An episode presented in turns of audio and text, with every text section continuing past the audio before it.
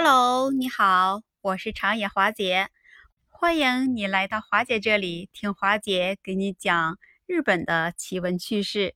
有很多呀，小伙伴问我说：“华姐，你在日本待那么久了，你了解日本人的姓氏吗？”我告诉你，我还真的了解。为什么我有所了解呢？因为呀，我每天呢都会待在料理店里，因为呀，疫情的原因。每天呐，料理店里都会来许多电话来预约外卖的，因为这预约呀，就会留下日本人的姓氏。每天呢，我都会总结很多，看看这日本人的姓氏。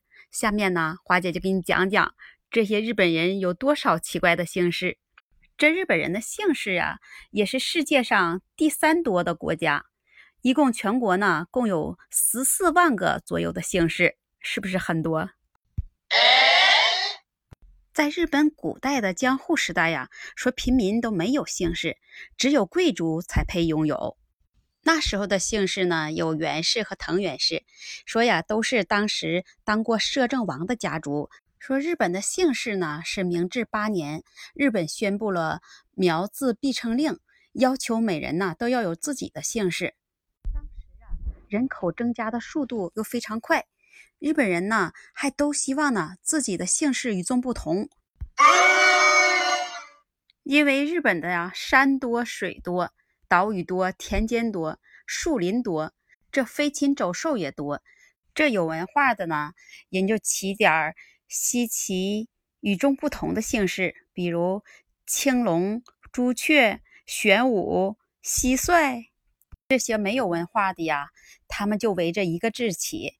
比如说“藤”字吧，就有起后藤、左藤、伊藤、齐藤、加藤，就围着一个字起。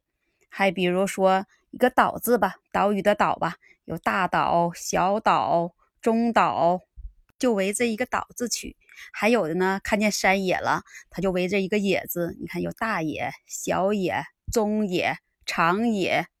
这农民在田间干活的呢，看见田野。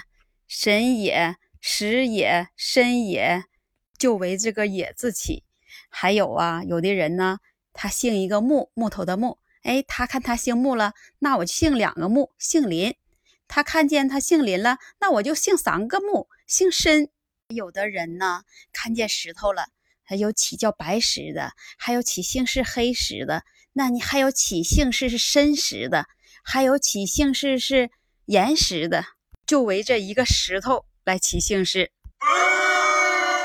你看日本人的姓氏取的是不是很有意思？这日本的姓氏呢，大部分呢都是以大自然的地理面貌来取姓氏的。今天呢，华姐就先给你讲到这里。如果你对日本人的姓氏有什么看法，欢迎评论区留言告诉我哦。我们明天再见喽。